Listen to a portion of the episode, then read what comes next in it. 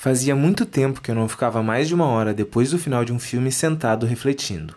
E fazia muito tempo que eu não via um filme que causasse tanto impacto na minha vida. A Aniquilação foi assim.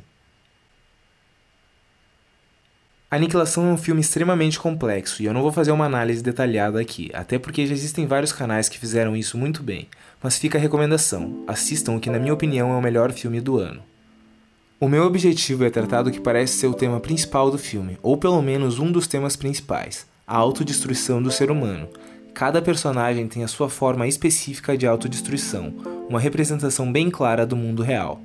Lembrando que estamos no Setembro Amarelo, mês de combate ao suicídio, e como no último vídeo eu falei sobre o suicídio em si, achei válido abordar essa outra perspectiva de como podemos acabar gradualmente com a própria vida, muitas vezes sem nem nos darmos conta. O que me pegou desprevenido foi ver que a crença que eu tinha sobre ter total controle dos meus hábitos autodestrutivos era uma ilusão. Eu não bebo, não fumo, cuido rigorosamente da minha alimentação, etc. Mas eles vão muito além do que conseguimos enxergar sem uma profunda autoanálise. Às vezes, os nossos comportamentos autodestrutivos vêm de lugares que a gente nem imagina e se manifestam das formas que a gente menos espera e talvez seja impossível desviar da nossa própria natureza autodestrutiva por completo, mas isso não é motivo para deixar de reduzir os estragos o máximo possível. E o único jeito de fazermos isso é tendo consciência de quais são essas atitudes autodestrutivas e aí sim finalmente controlá-las. Vamos dar uma olhada. 1. Um, sabotar relacionamentos. O próprio filme gira em torno de um relacionamento que era feliz e foi destruído pela infidelidade da protagonista, mas isso pode se manifestar de formas bem mais sutis do que a traição como ciúmes, possessão, carência excessiva, etc. 2. Relacionamentos tóxicos. Esse item anda de mãos dadas com o anterior. Quando você está em um relacionamento tóxico, mas não consegue enxergar ou não quer aceitar que é necessário se afastar.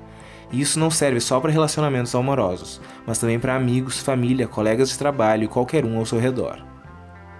3. Suicídio social. O mais difícil, sempre, é alcançar o equilíbrio, fugindo do que te faz mal, mas sem abandonar o que te faz bem. Então, acabar com os relacionamentos tóxicos da sua vida não é acabar com todos os seus relacionamentos. Suicídio social é quando você se isola completamente das pessoas ao seu redor, seja fisicamente ou por meio de comportamentos socialmente inaceitáveis. 4. Crenças negativas. Aquela ideia permanente na sua cabeça de que você não é capaz, não é suficiente, não vai conseguir qualquer coisa que te diminua ou atrapalhe o seu desempenho e a sua evolução. 5. Falta de ação.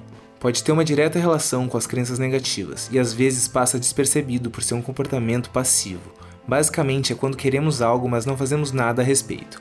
Uma sabotagem na raiz do problema, ou melhor, na raiz da solução, seja por falta de ação para quebrar hábitos autodestrutivos ou a falta de ação para conquistar o que desejamos. 6 qualquer tipo de adicção ou abuso. Adicção ou abuso de drogas, lícitas ou ilícitas, comida e até jogos eletrônicos e mídias sociais são os mais comuns.